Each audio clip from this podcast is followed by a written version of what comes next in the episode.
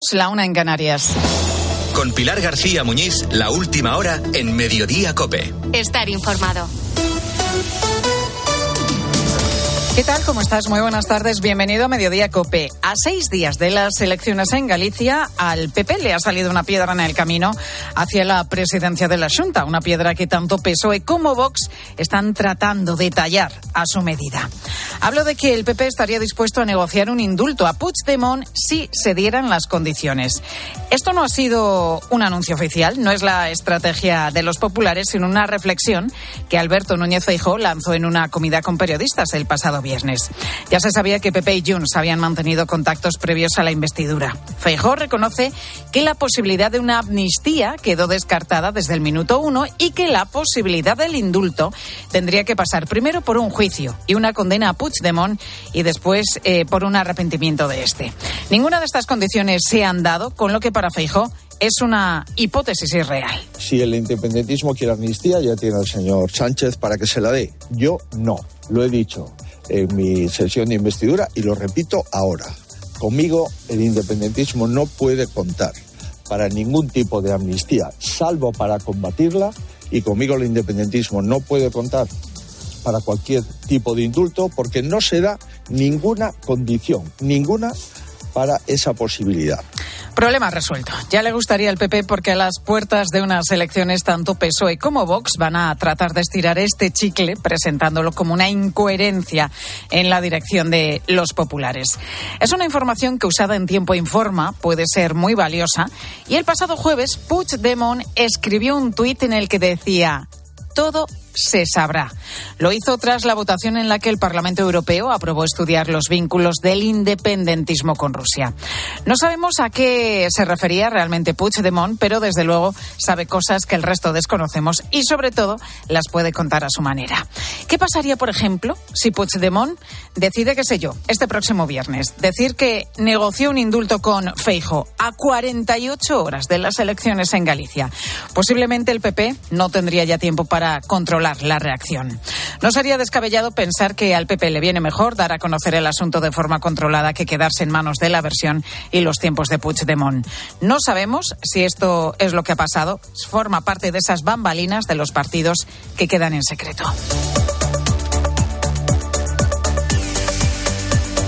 Pues además de esto hay otros asuntos también destacados que te cuenta ya a continuación Ángel Correas. Pues sigue el culebrón. Acabamos de conocer, Pilar, que ha sido enviado a prisión Antonio Tejado, que es sobrino de la cantante María del Monte. Y aquí lo importante es que el juez le envía a la cárcel junto a otras cinco personas y lo hace por su participación en robos en viviendas del Aljarafe sevillano. El caso está en que entre las casas atacadas estaría la de su propia tía, la de María del Monte o la del futbolista Sergio Ramos. Y además la decisión es importante porque el juez le envía en calidad de coautor en todos esos robos. Hoy además un niño de siete años se ha convertido en héroe y protagonista porque ha evitado que la tragedia en su propia casa haya sido aún mayor. La mala combustión de una estufa de gas en Caudete de las Fuentes en Valencia ha acabado con la vida de un hombre de 50 años, pero este pequeño sí que ha podido despertar a tiempo de madrugada, aturdido y con mucho malestar, precisamente por el efecto de los gases nocivos.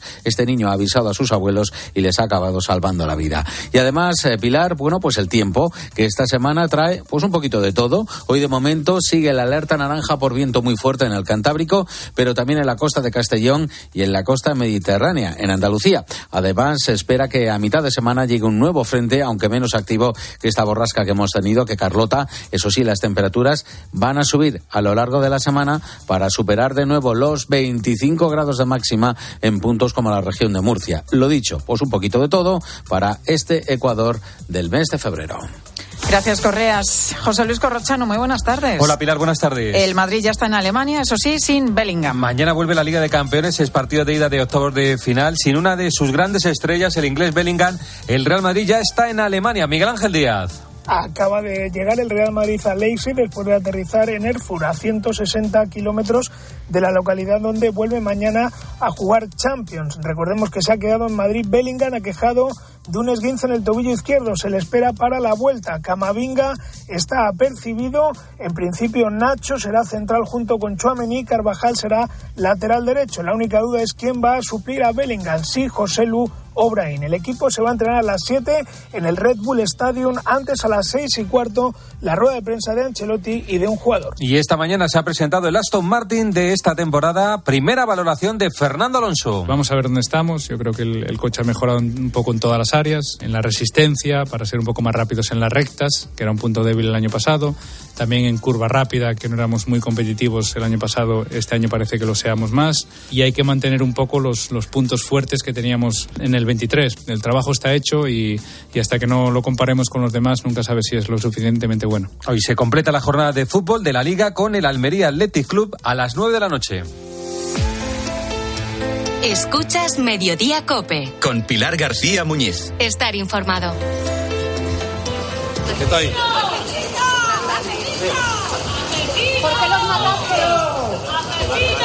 Poco después de las diez y media de esta mañana y entre gritos de asesinos han llegado a los juzgados los ocho detenidos por los ataques del pasado viernes que acabaron con la vida de dos guardias civiles en plena persecución en aguas del estrecho. Y allí mismo, en Barbate, hoy se impone el silencio.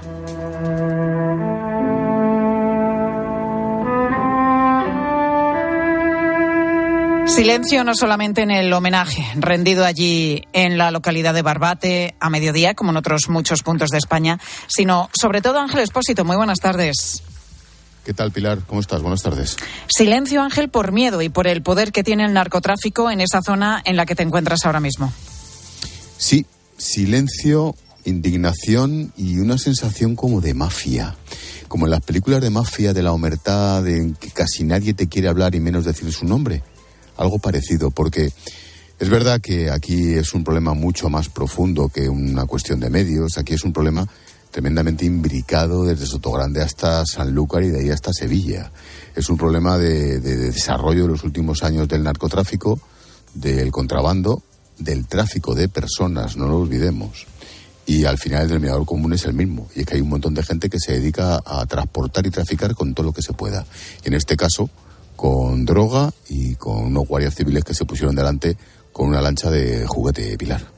Ángel, estamos contando cómo se desmanteló hace apenas un año y medio el grupo de choque con casi 150 agentes especializados en la lucha contra el narco en, en esa zona del estrecho de, Gibraltar.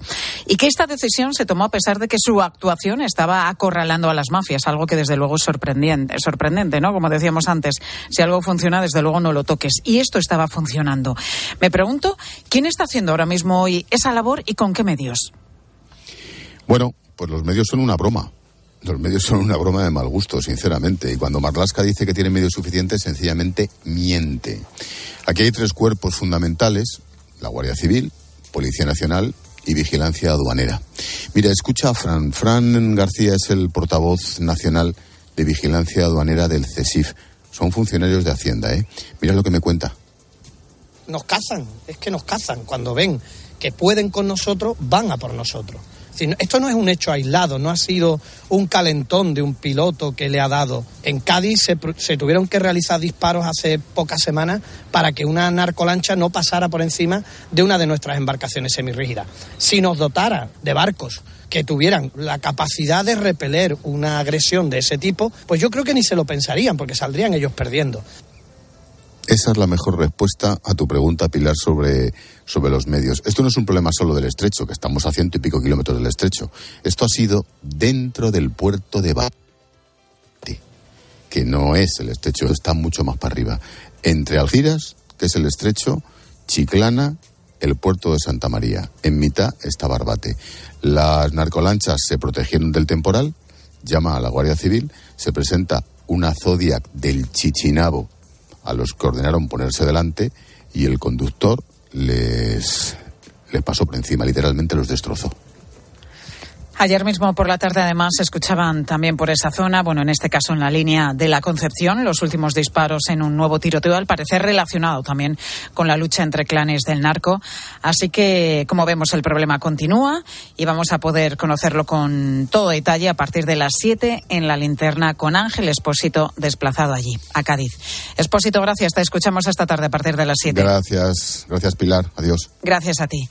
Hoy el ministro del Interior desde Madrid ha insistido en defender las decisiones que se tomaron desde su departamento. No me planteo dimitir, vuelvo a repetir, son unos hechos gravísimos, dramáticos, eh, que no van a quedar impunes, pero reiterar el esfuerzo importante en inversión en medios personales y medios materiales realizados durante estos cinco años. Ayer mismo, la viuda de uno de estos dos guardias civiles víctimas de los narcos se negó hasta en cuatro ocasiones a que el ministro Marlasca le impusiera a su marido la condecoración, David Pérez Carracedo, que hoy ha sido enterrado en Nogarejas, en León.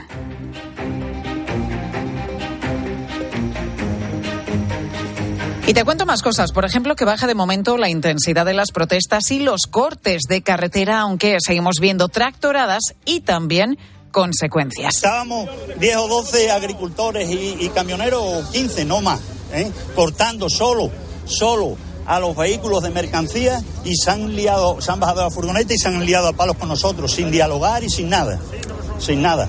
Es la escena que cuenta Antonio, agricultor de Mérida, pero también ha habido algunos problemas en carreteras secundarias de Andalucía, Aragón, Valencia, el sur de Madrid, País Vasco y Extremadura. Y además poca incidencia por el momento también en el segundo día de huelga indefinida de los camioneros autónomos. Marta Ruiz, muy buenas tardes. Buenas tardes. Está siendo un lunes prácticamente normal, por ejemplo, en Mercamadrid, con la entrada de 800 camiones y 11 toneladas de mercancías. Sí, ya habíamos advertido de que las principales patronales del transporte no secundan estos paros que califican de innecesarios después de las pérdidas acarreadas por los bloqueos de los agricultores en Francia y en España. Dulce Díaz de la Confederación Española del Transporte de Mercancías. La huelga de transportes no está teniendo incidencia alguna en España y hoy las empresas de transporte estamos pudiendo trabajar con absoluta normalidad, salvo cortes esporádicos de carreteras eh, realizados por los agricultores. Desde el sector de la logística y la distribución eh, se ha trabajado en los últimos días para garantizar la cadena de suministro. De momento solo ha habido retrasos puntuales en Sevilla, Barcelona o Zaragoza, eh, pero desde el sector advierten Francisco Aranda, presidente de la Patronal 1. Para poder seguir garantizando el abastecimiento es fundamental que la Comisión Europea apruebe la excepcionalidad en los tiempos de conducción y descanso. Porque las tractoradas siguen. Esta tarde la plataforma 6F amplía calendario mientras las organizaciones agrarias mayoritarias Asaja, Coag y movilizadas hoy en Alicante y la Comunidad de Madrid, citan mañana los suyos a salir en La Rioja y Zaragoza. Gracias, Marta. El miércoles las principales plataformas agrarias sí que tienen previsto protestar en las inmediaciones de Mercamadrid, el principal centro logístico de España. Y además esta tarde hay previstas varias asambleas de asociaciones del sector pesquero para decidir si se unen o no a los transportistas y a los agricultores. Dos y doce minutos de la tarde hablamos también de educación y de diferencias entre el sistema español y el resto de nuestro entorno.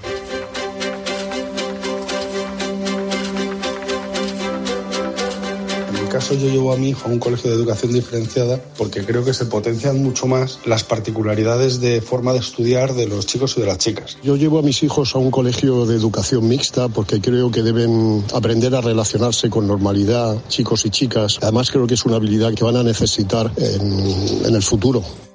Es el debate de la educación diferenciada que coge cada vez más fuerza en países como Estados Unidos o en Australia, donde la mitad de los colegios utilizan ya este modelo. ¿Pero funciona? Separar a chicos y chicas en las aulas? La verdad es que llama la atención, por ejemplo, que en Reino Unido los primeros siete colegios con mejores resultados sigan precisamente este sistema. Con todo, el debate está servido y hay argumentos a favor y en contra, como los que hoy han sostenido en una interesante conversación en Herrera en Cope. Ana Roa, coordinadora de Pedagogía en el Colegio de Doctores y Licenciados de Madrid, y Alfonso Aguiló, presidente de la Confederación Española de Centros de Enseñanza. La educación mixta eh, para una educación bajo mi punto de vista, más igualitaria porque se enfoca mucho, mucho en las capacidades tanto de los niños como de las niñas y no se limitan esas actividades por cuestión de género, sino que todos tienen pues ese acceso a la vida de la misma manera. Los resultados en educación diferenciada en cuestión de facilidad de trato con el otro género son magníficos. Yo creo que hoy día todo el mundo está en un ambiente mixto todo el momento de su vida, pero que mm, yo repito que, que lo bueno es que cada uno puede elegir lo que le parezca mejor para sus hijos. Esa es una de las claves, la libertad para poder elegir, porque la Constitución, en su artículo 27, avala el derecho de los padres a elegir la enseñanza en valores que prefieren para sus hijos. Pero lo cierto es que la ley actual, la ley CELAO, LONLOE, pone todos los obstáculos posibles a los centros de educación diferenciada y trata de acabar con ellos. De ahí que ahora mismo apenas haya dos de cada mil alumnos en este sistema educativo que, como te digo, sí funciona con mucha más fuerza en otros países del mundo. Y además otra diferencia también destacada en nuestras aulas, nuestra particular relación con las matemáticas. Y es que en España esta asignatura genera el doble de ansiedad que en la media de toda la OCDE. Mal, mal. Yo la verdad es que las matemáticas siempre se dado regular. La apruebo, pero me cuesta muchísimo. O sea, hay otras asignaturas que son como más, bueno, pues te lo memorizas y te lo aprendes y tal, pero las matemáticas como que no. Cuatro de cada diez alumnos españoles que se examinaron de PISA aseguran que ellos sufren eso que se llama ansiedad matemática. Carmen Lavalle, muy buenas tardes. ¿Qué tal? Buenas tardes. ¿Por qué tanto problema con los números, Carmen, en España? Pues es un problema cultural y lastra nuestros resultados en las pruebas internacionales. No ayuda en efecto sentir nervios o tensión ante un enunciado matemático, ni tampoco pensar que progresar en esta asignatura es prácticamente imposible. Según explica en COPE el experto en educación Ismael Sanz, lo que nos acaba ocurriendo es como una profecía autocumplida porque piensas que es muy difícil, que nunca vas a entender, precisamente por eso efectivamente luego terminas eh, eh, no entendiéndolo, ¿no? porque ya partes de esa premisa inicial los prejuicios juegan ciertamente en contra y en ocasiones tampoco los padres saben transmitir confianza en esta asignatura y en su enorme utilidad para el día a día y para la vida profesional, algo que ha podido comprobar Juana Navas en su larga carrera de profesora de matemáticas. Esa misma ansiedad o ese miedo por las matemáticas se transmiten desde la familia. A mí han llegado padres y madres a decirme, es que yo tampoco era buena en matemáticas. Pero también los docentes deben emplearse a fondo en hacer que las mates sean accesibles para todos. Gracias. Para reducir la ansiedad, lo que habría que hacer es llegar a todos los jóvenes que no que las matemáticas, si, se explican bien, si, si, te esfuerzas, si eres consciente de la importancia y la relevancia que va a tener eh, para tu formación académica y para tu vida en todos los ámbitos después, pues, pues las puedes mejorar. Abogan por incidir en la formación del profesorado y por el refuerzo escolar temprano. Es necesario, insisten, si tenemos en cuenta que en el último informe PISA obtuvimos el peor resultado en matemáticas de nuestra historia. Gracias, Carmen. A vosotros. Y no todos los días uno puede cumplir su sueño, por eso cuando ocurre debería haber como poco fuegos artificiales. La cantante viguesa Rebecca Roth acaba de volver de Nueva York. Ha actuado en uno de los escenarios más importantes del mundo, el Madison Square Garden. Ella será una de las protagonistas de la tarde de Cope. Pilar Cisneros, ¿qué tal? Hola, Pilar. Rebeca Roth una mujer fuerte, luchadora, que tuvo claro desde siempre que quería dedicarse al gospel, aunque ya empezó, fíjate, con ocho años en un conservatorio de Vigo y efectivamente este 1 de febrero ha actuado en el Madison Square Garden. Para mí ha sido algo muy emocionante, lo he vivido desde una tranquilidad de decir todo el trabajo de, toda mi carrera, creo que es lo que, lo que me bueno, ha hecho en el Madison aquí. Square Garden han actuado Julio Iglesias, Rafael Rocío Jurado, bueno, en fin, viene emocionada y nos lo va a contar esta tarde. En la tarde Cope con Pilar Cisneros y Fernando de Aro. Ahora tu Cope más cercana. Sigue a Pilar García Muñiz en Twitter en arroba mediodíacope y en facebook.com barra mediodíacope.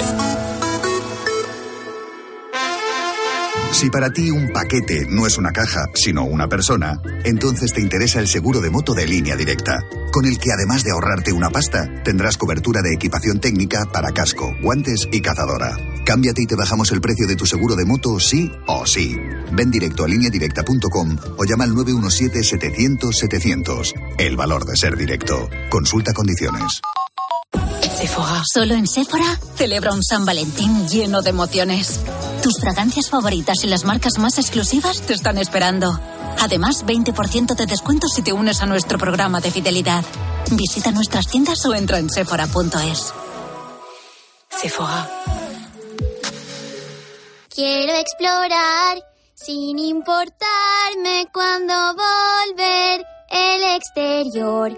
Quiero formar parte de él. Vale, bichito. Nos vamos a Disneyland París. Reserva durante Semana Mágica en Halcón Viajes. Precio de referencia 144 euros por persona y noche en el Disney Hotel Cheyenne con entradas incluidas. Plazas limitadas. Consulta condiciones. Ven a Disneyland París con Halcón Viajes volando con Iberia. Halcón Viajes. Sabemos de viajeros. Carla, al viaje de Tokio al final no va el director. ¿Te interesa? Diez días, reuniones, cenas, karaoke, un spa. En la vida lo importante es saber aprovechar las oportunidades. Hay coches que solo pasan una vez. Tu Citroën C3 desde 13.200 euros financiando y con entrega inmediata. Solo por esta vez y solo este mes. Citroën. Condiciones en citroen.es. Este San Valentín llegan las ofertas flash de MediaMark. Ofertas tan fugaces que se acabarán cuando acabe esta cuña. Bueno, tan rápido no, pero que sí que sí, que duran muy poco. Solo del 12 al 14 de febrero podrás conseguir hasta un 30% de descuento. Saca tu lado romántico en tu tienda en MediaMark.es y en la app. Pilar García Muñiz. Mediodía Cope.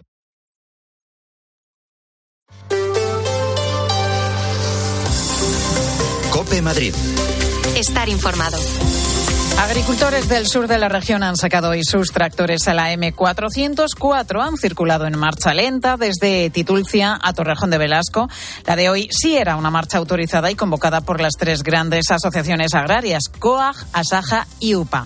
A las 9 de la mañana se daban cita en Titulcia para recorrer los 21 kilómetros que separan las dos localidades. A esta hora ya están de vuelta. Manu Santas, buenas tardes. Buenas tardes, Pilar. Uno detrás de otro y así hasta 250 tractores, según nos han contado algunos de los agricultores que están en la marcha. Una manifestación, Pilar, que se ha desarrollado con total normalidad, de manera pacífica y en la que se han exigido unos precios justos. Jesús Anchuelo es secretario general de Unión de Pequeños Agricultores y Ganaderos. Nosotros solicitamos, es, pues, eh, en principio, tener más facilidades en el tema de la paz, no tanta burocracia, que sea más accesible a- al agricultor, al campo, eh, la, la eliminación de cuaderno digital, entre otras cosas, He podido hablar con Mónica Velilla, pertenece a la UPA, iba justo en el último tractor de la comitiva en dirección a Torrejón de Velasco. Me ha comentado que la situación es insostenible y pide un cambio de política en la Unión Europea, ya que el producto de fuera de nuestro país entra con unas legislaciones inferiores y con mucho menos coste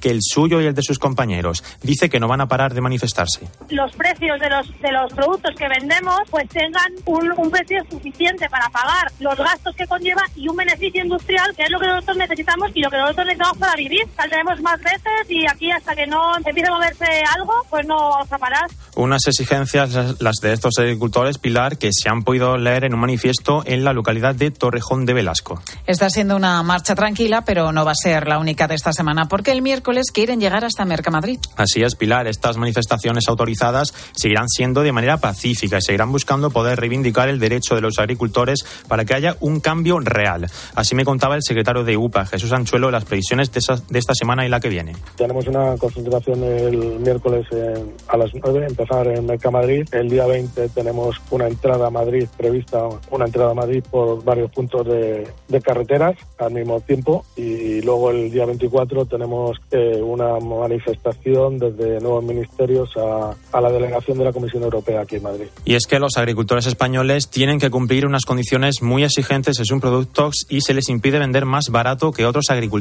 de países donde no hay garantías laborales, lo que hace que los costes se eleven. Nosotros tenemos que cumplir muchísima reglamentación sanitaria y ambiental que nos lleva a unos costes asociados a nuestros productos muy altos y que no son compensados suficientemente con las ayudas públicas. Entonces, si entra producto a muy bajo precio, nosotros no vamos a poder producir. Por lo tanto, necesitamos un cambio de política. Así que, Pilar, seguiremos pendientes de cómo se sigue desarrollando la situación durante esta semana. Gracias, Manu. Las primeras horas de los tractores en la carretera han transcurrido con algo de niebla y lluvia fina. Ahora mismo el cielo se ha abierto un poco y disfrutamos de sol a ratitos. Los termómetros suben tanto las mínimas como las máximas. 16 grados se esperan en la capital, 15 tenemos ahora mismo. Esta madrugada se van a mantener los 7, 8 grados. 2 y 23 minutos de la tarde. Vamos a conocer cómo se circula por nuestras carreteras. DGT, Alba Arich, muy buenas tardes. Buenas tardes. Momento tranquilo en la red de carreteras de la Comunidad de Madrid, pero aún así les vamos a pedir que tengan mucha precaución, porque en este momento por un siniestro en la 6 está cortada la entrada al bus Bau en el plantío por labores de reparación de la calzada, por lo que les recomendamos que moderen la velocidad y que aumenten la distancia de seguridad. Y enseguida nos vamos a ir hasta la Gran Vía, la calle más transitada de Madrid y la segunda de Europa. ¿Qué haces? ¿No lo notas? Madrid ha vuelto a cumplir con la Directiva Europea de Calidad del Aire y llevan dos años seguidos. A ver. Ah, oye, pues sí. Movernos en transporte público, caminando, renovar el vehículo, las calderas, instalar placas solares, cada gesto cuenta. Gracias a todos, Madrid tiene otro aire. Ayuntamiento de Madrid. Querido oyente, ¿has perdido algún ser querido? En Martínez La Fuente Abogados te ayudamos a tramitar la herencia. ¿Problemas entre los herederos? En Martínez La Fuente Abogados mediamos para resolverlos. Infórmate en el 646-690-032 o en martinezlafuenteabogados.es. Especialistas en herencias. Jakub Orlinsky en el Auditorio Nacional el próximo 20 de febrero. Impacta te ofrece la oportunidad de vivir una experiencia musical inolvidable de la mano de este contratenor único. Solo el 20 de febrero. Regala emociones, regala cultura. Entradas a la venta en la web del Auditorio Nacional. Cope Madrid. Estar informado. ¿Quién no ha estado en Madrid y se ha recorrido la Gran Vía de arriba abajo? O al menos se ha acercado a uno de sus cines, salas de espectáculos, bares o restaurantes o tiendas también, ¿eh? que hay infinidad. Con razón, la Gran Vía es la calle más transitada de la capital. Por ella pasaron de media al día en 2023 178.000 peatones. Nora González, muy buenas tardes. Buenas tardes, Pilar. Estamos a lunes, son en este momento, Nora, las 2 y 25 de la tarde. ¿Hay mucho movimiento ahora mismo en la Gran Vía? Pues bastante. Fíjate, Pilar, que aunque es hora de comer, tanto la calle Par como la Impar están bastante concurridas. Veo gente con maletas, algunos que pasean o se toman un café en las terrazas y otros que se están haciendo fotos. Junto justo aquí en Gran Vía se rompió el récord con más de 265.000 personas el pasado puente de la Constitución. He hablado antes con Julio, que aunque no lo comparten muchos madrileños, a él siempre le ha gustado el centro. Yo estoy jubilado, así que bueno, algunos días pues me gusta venir a pasear al centro, ya que hay movimiento así, no me aburro. Lo mismo un día también voy a comprar, otro día me voy a visitar un museo, algo a que me dé un poco el aire. Fuencarral es la segunda calle más transitada. Le siguen Arenal, La Laguna y la Plaza del Emperador Carlos V. Para los negocios de la zona, esto se traduce en buenas cifras de venta. Es la experiencia de Alberto. Pues yo creo que las tiendas que estamos aquí, que pase tanta gente, bueno, porque al final la gente se para y es una oportunidad pa- para que compren. Si eres de aquí Madrid te acostumbras a la multitud y yo creo que cualquier capital del mundo es así. El ayuntamiento utiliza una red de 30 estaciones que mide los flujos peatonales y ayudan a planificar obras y cambios en la movilidad. Gracias, Nora. A todas esas calles del centro, empezando por la Gran Vía, van miles de madrileños y turistas a hacer sus compras, sobre todo en Navidad y durante las rebajas. Según un estudio del Ayuntamiento de Madrid durante la última campaña navideña, desde el encendido de las luces hasta el Día de Reyes, en la ciudad de Madrid se gastaron casi 2.600 millones de euros. Eso es un 13% más que en 2022, aunque si miramos el ticket de la compra, el gasto medio es de 27 euros, una cifra inferior a campañas anteriores. Cope Madrid. Estar informado. Anota esta fecha. El jueves 22 de febrero, Primark llega al centro comercial La Vaguada, Madrid. Descubre moda para mujeres, hombres y niños y niñas, así como complementos, productos de belleza y artículos para el hogar.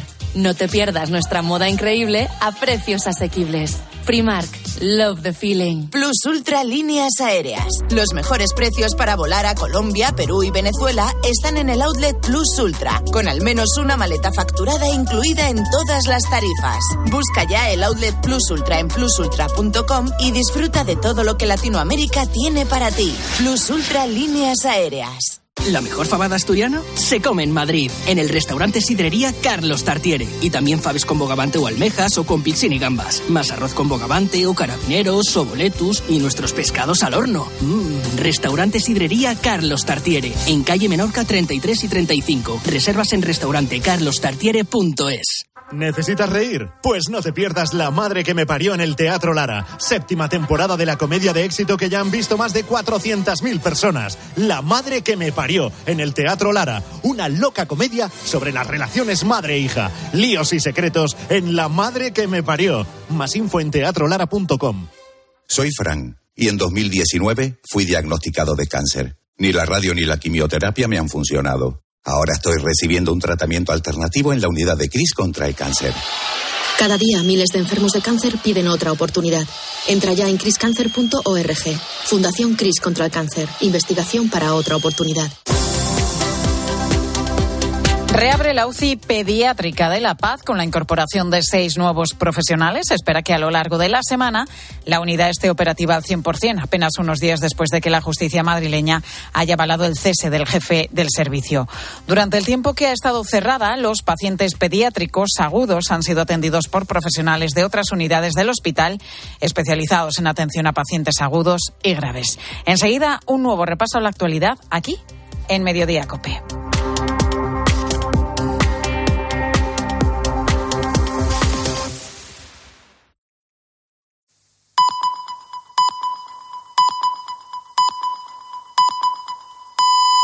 Son las dos y media, la una y media en Canarias. Con Pilar García Muñiz, la última hora en Mediodía Cope. Estar informado. ¿Qué tal? ¿Cómo estás? Muy buenas tardes. Bienvenido a Mediodía Cope. Hace tiempo que no veíamos minutos de silencio tras el asesinato de dos agentes de la Guardia Civil en acto de servicio. Miguel Ángel González, 39 años, David Pérez, 43, forman ya parte de la lista de caídos en cumplimiento del deber. Murieron cuando trataban de identificar a los tripulantes de una lancha rápida en el puerto de Barbate, en Cádiz, el pasado viernes, una embarcación con una potencia descomunal que los narcos suelen utilizar para el transporte de la droga. Literalmente fueron embestidos después de que los tripulantes de la fuera borda empezaran un juego del gato y el ratón, sabiendo que la pequeña embarcación en la que viajaban los guardias no tenía ninguna posibilidad de alcanzarlos.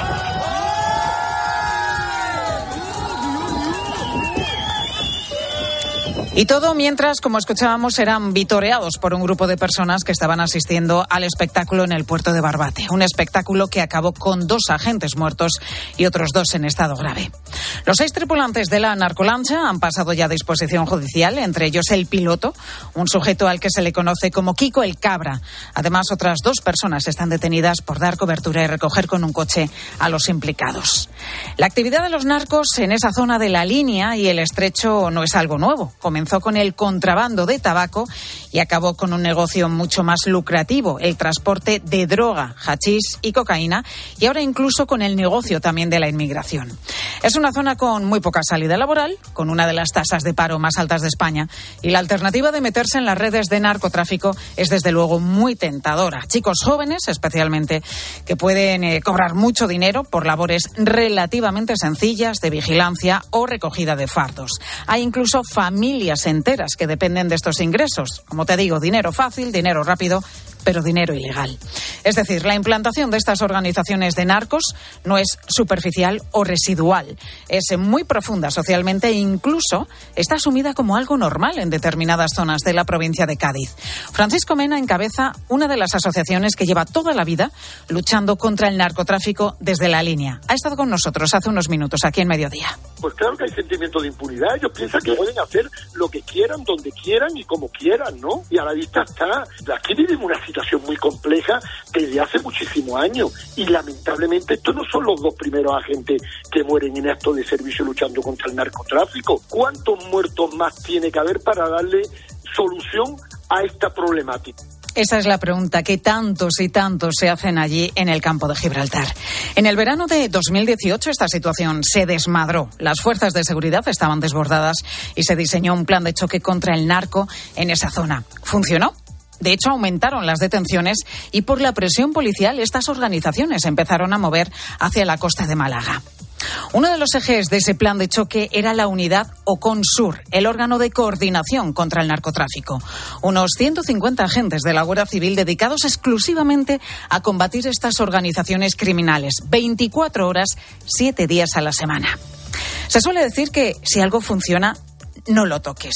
Pero, sin embargo, esta unidad que, insisto, estaba funcionando, se desmanteló tras el verano de 2022, provocando la alegría de los narcos. Esto de la alegría literal. Desde luego, algo no va bien cuando estas organizaciones tienen un motivo de alivio.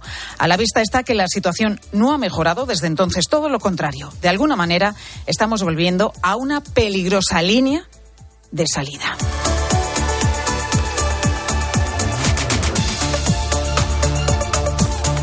Pues además de esto hay otros asuntos también destacados que debes conocer, como estos tres que te cuento ya con la ayuda de Ángel Correas. Detenidas dos mujeres por tratamientos estéticos ilegales. Sí, eh, dos doctoras eh, falsas, doctoras eh, fake, que trabajaban en dos locales situados en Madrid y que captaban a sus pacientes a través de redes sociales. La investigación sobre ellas arrancó tras la denuncia de una de sus clientas que llegó a ser hospitalizada. 33 inmigrantes llegan a Ceuta nadando. La Guardia Civil ha tenido que rescatar a dos a punto de morirse ahogados por el mal estado de la mar. Entre tanto, en la isla canaria del Hierro, dos cayucos con 145 personas a bordo han llegado este lunes al puerto de la Restinja. Y una de las fotos de las últimas horas, el Papa recibe al presidente de Argentina, Javier Milei tras el, cual la Secretaría de Estado del Vaticano ha expresado su satisfacción por las buenas relaciones entre la Santa Sede y la República de Argentina, así como el deseo de reforzarlas todavía más. Tras el encuentro con el Papa Milei, se ha entrevistado con el presidente de Italia, Sergio Mattarella. Esta tarde será recibido también por Giorgia Meloni. Y a partir de las 3 y 5, ¿qué nos contáis en el tiempo de los deportes? Corrochano, buenas tardes. Hola Pilar, se agrava la crisis en el Barcelona tras el empate a 3 con el Granada. El Barcelona se queda a 10 puntos del Real Madrid. La Porta tiene intención de aguantar a Xavi al menos hasta la Liga de Campeones. El Atlético de Madrid perdió con el Sevilla 1 a 0. Está a 13 puntos del Real Madrid. Se lesionó Morata, que tiene un esguince del ligamento lateral interno en la rodilla. Va a estar entre dos y tres semanas de baja. El Real Madrid, líder de la Liga, con 5 puntos de ventaja sobre el Girona, ya está en Alemania sin Bellingham para jugar mañana contra el Leipzig en la Liga de Campeones. La Real Sociedad juega el miércoles en París contra el equipo de Mbappé. Hoy ha anunciado la renovación de Cubo hasta el año 2029. Además, en la Liga, el Getafe ganó 3-2 al Celta y el Mallorca 2-1 al Rayo Vallecano. Se ha presentado esta mañana el Aston Martin de esta temporada, el AMR 24. Fernando Alonso espera repetir los ocho podios de la temporada pasada. Mañana se presenta el Ferrari de Carlos Sainz. Y en el Mundial de Natación, a las tres y media, cuartos de final del cuadro femenino, España-Canadá y la Super Bowl fue para Kansas, la, para Kansas, la tercera para la estrella de esta competición, para Mahomes.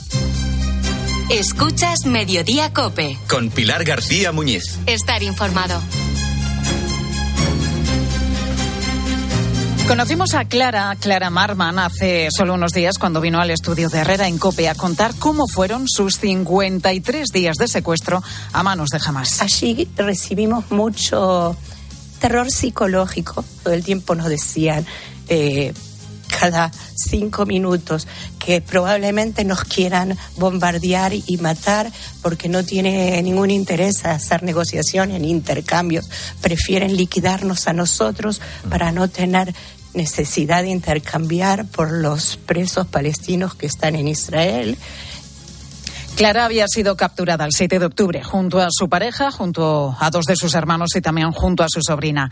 Las tres mujeres fueron liberadas a finales de noviembre en la primera tregua entre Hamas e Israel, pero Luis y Fernando, su pareja y su hermano, quedaron en manos de los terroristas. Yo estoy muy preocupada, muy preocupada sin saber si van a comer, no van a comer, si van a dormir, no van a dormir, si los van a matar, si es algo eh, terrorífico, terrible realmente horroroso.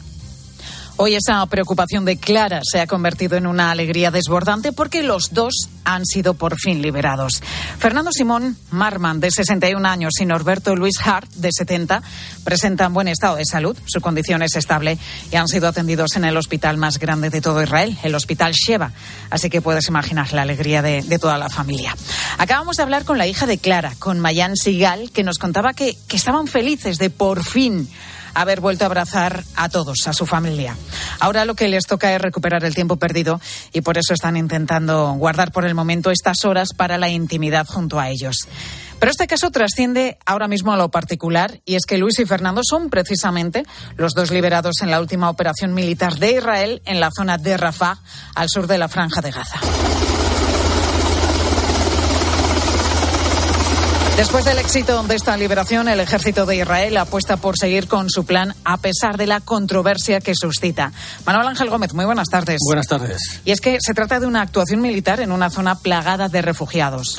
El ejército israelí está atacando Rafah a pesar de que el gobierno de Estados Unidos, principal aliado de Israel, ha pedido al primer ministro Netanyahu que no lance una operación militar en esa ciudad sin garantizar previamente la seguridad de los civiles. El alto representante de la Unión Europea para Asuntos Exteriores, Josep Borrell. Operations Ha dicho que la operación militar israelí es desproporcionada y excesiva. Ha solicitado que se suspenda toda ayuda militar a Israel.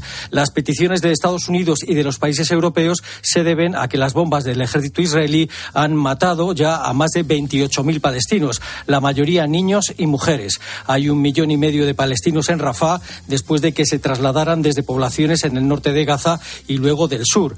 Desde la ONU se ha denunciado en varias ocasiones que las acciones militares israelíes pueden terminar causando una limpieza étnica de palestinos en Gaza.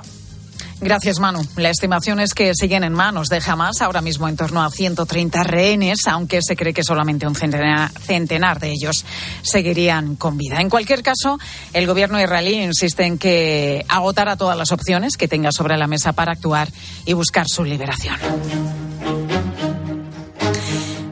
Y la pregunta, la pregunta de las últimas horas, ¿le ofreció de verdad un indulto el Partido Popular a Carles Puigdemont? Pues los populares hoy intentan explicar de todas las maneras posibles que no, que nunca le hicieron esa oferta al expresidente catalán fugado y que únicamente le explicaron que una medida así, un indulto, tiene que cumplir determinadas condiciones. El caso es que a raíz de este asunto, surgido de una conversación informal con periodistas y publicado el fin de semana, el PSOE ha encontrado el clavo ardiendo al que agarrarse. El Partido Socialista exige que dé explicaciones, que pida perdón por haber mentido a los españoles con el único afán de desestabilizar al gobierno y hacer ruido y ruido desde la mentira. La vicepresidenta María Jesús Montero aprieta al PP de Feijo. Ricardo Rodríguez, buenas tardes. ¿Qué tal, Pilar? Buenas tardes. Y lo hace además a solo seis días para las elecciones autonómicas del domingo en Galicia. Sí, Gobierno y PSOE están decididos a focalizar sus energías en el líder del PP en ese intento de erosionar su figura ante este sprint final. La consigna interna es clara, la semana está hecha. Todos los socialistas están llamados a instalar el marco de la gran mentira que achacan a Alberto Núñez Feijóo y que ya les funcionó en las pasadas generales. Ello al objeto de exigir explicaciones, además de tratar de neutralizar su discurso contra Pedro Sánchez. Apuntan además a una voladura controlada de Feijóo, según especulan ante el supuesto temor a que Carlas Puigdemont publicite sus contactos veraniegos. El Círculo Monclovita juega ahora con más capítulos sobre esas conversaciones entre populares y posconvergentes. El embrollo ha sido recibido como un regalo por el eje La Moncloa Ferraz para levantar cabeza cuando el partido en su tercera posición a cuestas ha sido incapaz de tirar hasta ahora, pero sobre todo en busca de desmotivar al propio electorado de centro derecha. Gracias, Ricardo. Hoy, además, es el último día en el que está permitido publicar encuestas de cara a las elecciones gallegas de este domingo. En estos momentos yo apostaría que el PP tiene 39 escaños, pero con la paradoja de que el PP está rozando un escaño más en cada una de las cuatro provincias. Y de forma que es curioso, tiene más opciones de superar los 40 que de tener 40. El presidente de GAT3, Narciso Michavila, apuntaba hoy en Herrera en COPE a esa mayoría absoluta de Alfonso Rueda, el candidato del PP, que además sería el gran beneficiado de una subida de participación que, dice Michavila, va a ser importante. Pero pero, pero no todas las encuestas van en esta línea. Maribel Sánchez, buenas tardes. Buenas tardes, Pilar. El CIS ve cada vez más cerca un tripartito. Bueno, es que este sondeo del CIS apunta a que el BNG rompería su techo con una horquilla de entre 24 y 31 escaños. Eso abre la puerta a un gobierno de izquierda si le añadimos los que otorga Tezanos al PSOE, entre 9 y 14, y los de Sumar, que ahora estarían en la cuerda floja porque podría tener dos diputados o ninguno. La situación más favorable le daría a este tripartito 47 diputados y recuerda Pilar que la mayoría absoluta está en los 38 escaños. Para que te hagas una idea. El PP tiene ahora mismo 42 diputados en el Parlamento gallego, pero el CIS pronostica un batacazo que les dejaría rozando ese número mágico de los 38 y con posibilidades de que se queden 34 después de llevar 15 años gobernando con mayoría absoluta en Galicia. Además, esta encuesta señala una posible entrada de democracia orensana y de Vox, rozando cada uno la posibilidad de alcanzar un escaño. Gracias, Maribel. Eso en cuanto a las elecciones gallegas, porque el CIS, a escala nacional, también publicado hace unos minutos, apunta a un empate casi total en estimación de voto entre Sánchez y Feijo. Y es que este último barómetro fue realizado justo en los mismos días en los que el Congreso rechazó la ley de amnistía. Por eso el CIS apunta a una caída de un punto para los socialistas hasta igualarse prácticamente con la intención de voto del Partido Popular.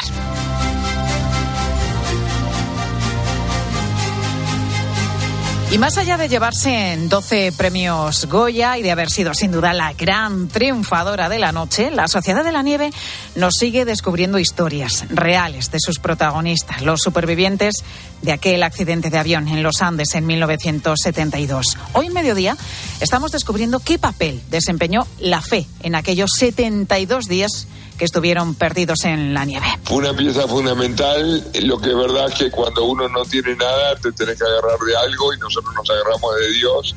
Y yo sobre todo de la Virgen, yo soy muy mariano, digo, este, sobre todo de la Virgen de Fátima.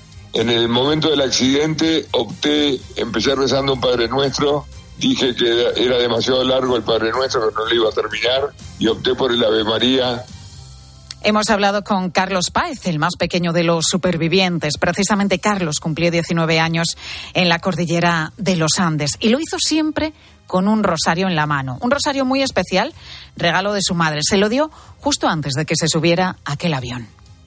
Mi madre, cuando me despedí de ella ese 12 de octubre de mañana temprano, me lo metió en el bolsillo del saco este, para que me acompañara. Pero fue fundamental el rosario porque era un momento de unidad, de cercanía con Dios, de, no pensar en otra cosa. Carlos sobrevivió a la tragedia. Una tragedia que ha retratado Juan Antonio Bayona en la película que, como te decía, se llevó 12 premios Goya el pasado sábado en la noche del cine español que tuvo lugar en Valladolid. Aunque lo cierto es que Bayona fue más allá y no solamente contó la historia, sino que además Carlos fue partícipe también de la película. Interpretó a su padre y recreó ese abrazo que se dieron los dos en 1972 eh, tras el rescate, el abrazo del padre y del hijo.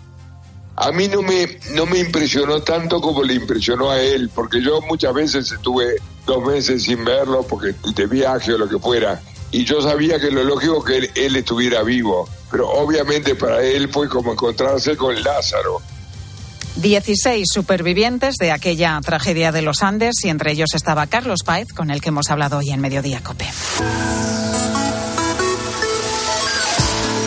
Y estamos en Carnaval, una fiesta que se celebra con mucha intensidad en tantísimos lugares de nuestro país, en Canarias ni te cuento, en Cádiz, por ejemplo, en Galicia también, además en la provincia de Badajoz. Y sobre esto te preguntamos hoy, ¿cómo vives el Carnaval? ¿Cómo se celebra en el lugar en el que resides? ¿Qué peculiaridad tienes? ¿Te has disfrazado ya? ¿Lo vas a hacer? Nos lo cuentas a través del 618 83 15 83. Te quedas ahora con tu cope más cercana.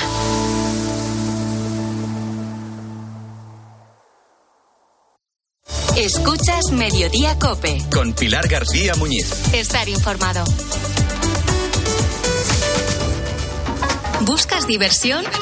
A las 10 de la mañana la tienes asegurada en Herrera en Cope. Buenos días. Buenos días, Alberto. ¿Y usted a qué es alérgico? Tengo alergia a las angulas. ¿Cómo se hace una prueba de, angulas que no que era inédita en esa, en esa consulta? Claro, claro, claro, Interesante. Mi poder adquisitivo no me permitía comprar angulas. Compré unas anchoitas y un poco de pescado y llevé un tubo de ensayo pequeñito. Les pedí que por favor mm. que si me, da, me regalaban dos angulas. Y pregunté, ¿les debo algo por las angulas? Y dice, no, hombre, no todo sea por la ciencia, me dijo el pescadero. Escucha Herrera en Cope, de lunes a viernes de 6 a 1 del mediodía. ¿Perdona? ¿Que ahora Movistar Prosegur Alarmas incluye una garantía antiocupación? Uf, ya verás cuando se entere mi perro. Ningún guardián puede competir con Movistar Prosegur Alarmas, la primera y única alarma con garantía antiocupación, que no solo disuade y protege, ahora también se compromete contra las ocupaciones. Contrátala en el 900-222-250 o en movistarproseguralarmas.es. La palabra ladrón puede significar dos cosas. Clavija donde poder conectar tu coche eléctrico o persona que roba el cable de tu coche eléctrico. Ahora el seguro de coche eléctrico e híbrido enchufable de línea directa también significa dos cosas. Que además de ahorrarte una pasta, también te cubre el cable de recarga en caso de robo. Cámbiate y te bajamos el precio de tu seguro de coche sí o sí. Ven directo a lineadirecta.com o llama al 917-700-700. El valor de ser directo. Consulta condiciones. En Peugeot estamos listos para ayudarte a llevar lo más importante, tu negocio. Por eso, en los días Peugeot Profesional vas a poder disfrutar de condiciones especiales en toda la gama. Aprovecha del 1 al 14 de febrero para dar energía a tu negocio. Inscríbete ya en peugeot.es. 29. Tus nuevas gafas graduadas de Sol Optical. Estrena gafas por solo 29 euros. Infórmate en soloptical.com. Hazte ahora de legalitas y siente el poder de contar con un abogado siempre que lo necesites. Llama gratis al 900 605 o entra en legalitas.com. Pilar García Muñiz. Mediodía Cope.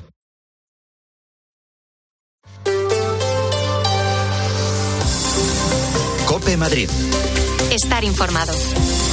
Cada vez somos más conscientes de la importancia y la eficacia del 112, un teléfono que activa todos los recursos necesarios ante cualquier emergencia. Emergencias Madrid 112, ¿en qué puedo ayudarle? Muy bien, un accidente de tráfico. ¿En qué carretera, por favor? ¿En qué sentido? ¿A la altura de qué kilómetro aproximadamente? De acuerdo, dígame si hay gente, si hay gente herida dentro del coche. Ajá, hay dos personas atrapadas. De acuerdo, muy bien. Pues mire, vamos a alertar inmediatamente a los servicios de emergencia que ya acuden inmediatamente. El año pasado se produjeron cerca de 4 millones y medio de llamadas, 250.000 más que en 2022, un servicio cada vez más tecnificado. Esto le permite ser eficaz incluso más allá de nuestras fronteras, resolviendo situaciones muy complicadas fuera de España. Belén Ibáñez, buenas tardes. Hola, buenas tardes, Pilar. Queremos conocer un poquito mejor cómo funciona este sistema tan fundamental, tan importante, Belén, el 112. Has estado hablando con una de esas personas que, que cogen las llamadas, que las atienden. Sí, se llama Daniel Miralles y es operador del 112. Lo más importante a la hora de hacer la llamada es contar con dos datos fundamentales, qué ha pasado y dónde.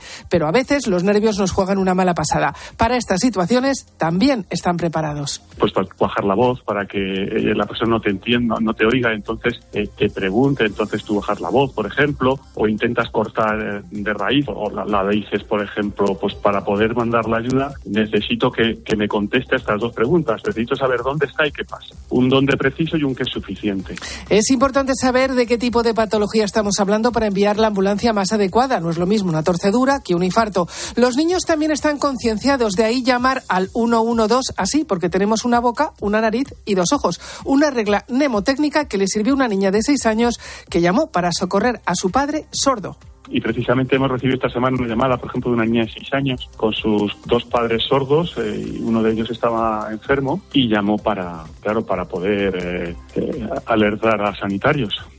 Las personas sordas también pueden registrar su número y en casos de emergencia los operadores se ponen en contacto con mensaje de texto.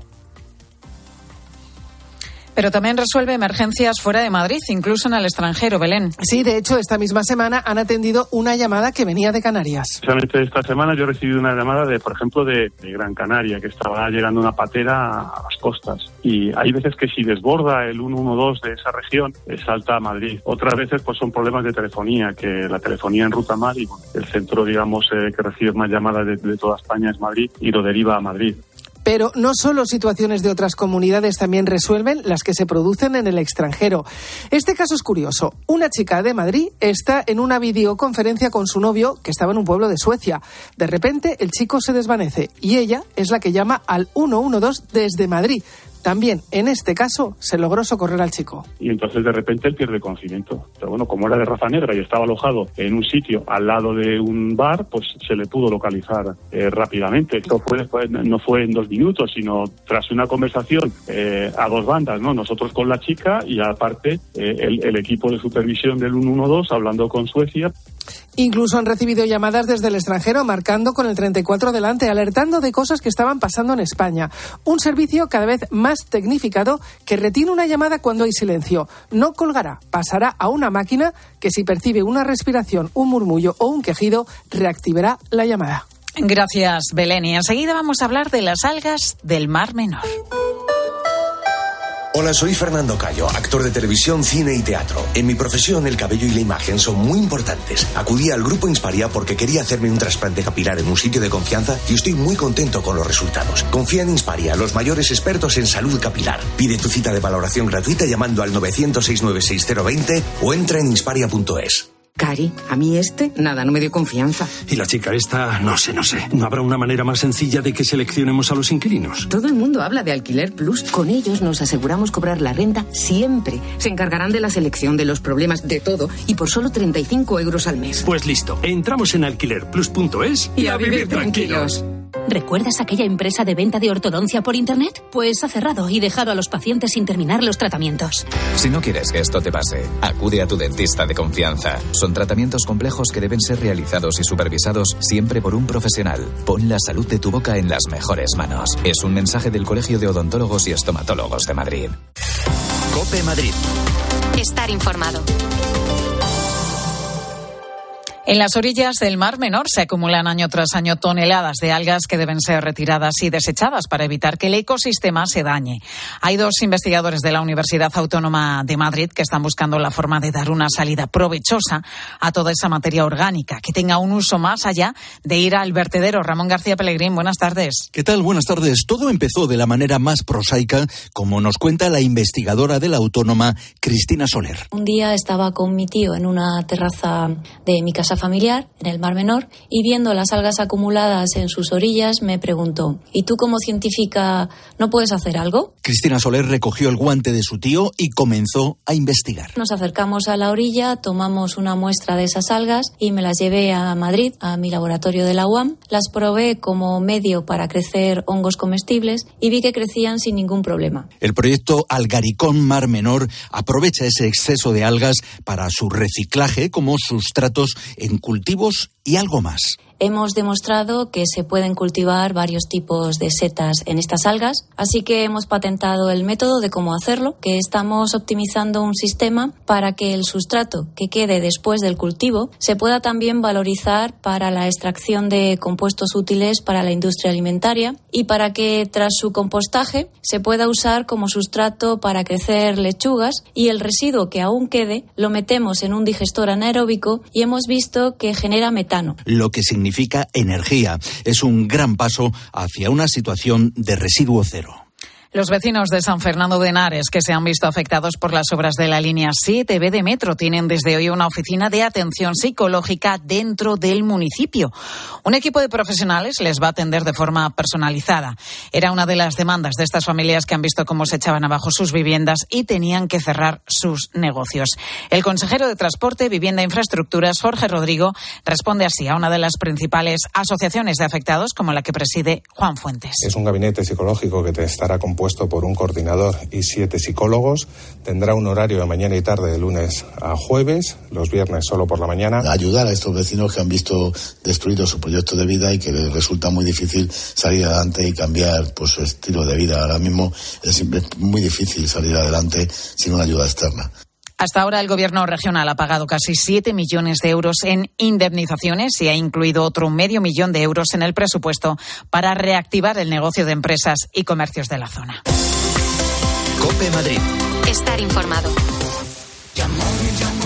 Este mes en Yamóvil enamórate de nuestros coches con punto azul. Hemos bajado los precios a cientos de coches con punto azul para que ahorres mucho dinero. Solo en Yamóvil cada punto azul es un flechazo. Y ahora ven a conocer nuestro nuevo concesionario Yamóvil en Alcalá de Henares. Soy Eduardo Molet y organizo la tercera Feria Senior de Madrid. Encontrarás servicios y empresas de salud, viajes, espectáculo y ocio el lugar de encuentro de la generación de hierro. Te espero el día 16 y 17 de febrero en la Sala Trust del Wizzing Center de Madrid. Entrada gratuita. Cada vez más naranjas saben así, porque no todas reciben el cariño de una familia.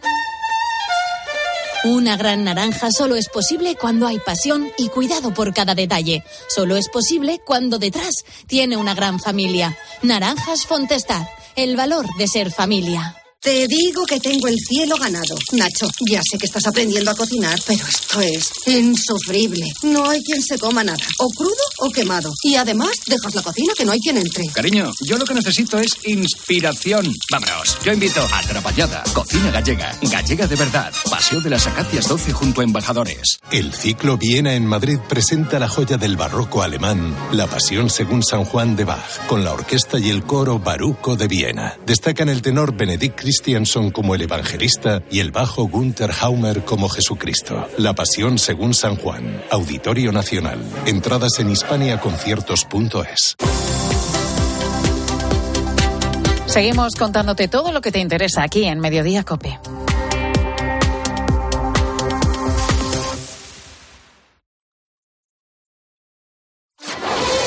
Línea editorial. Cadena Cope.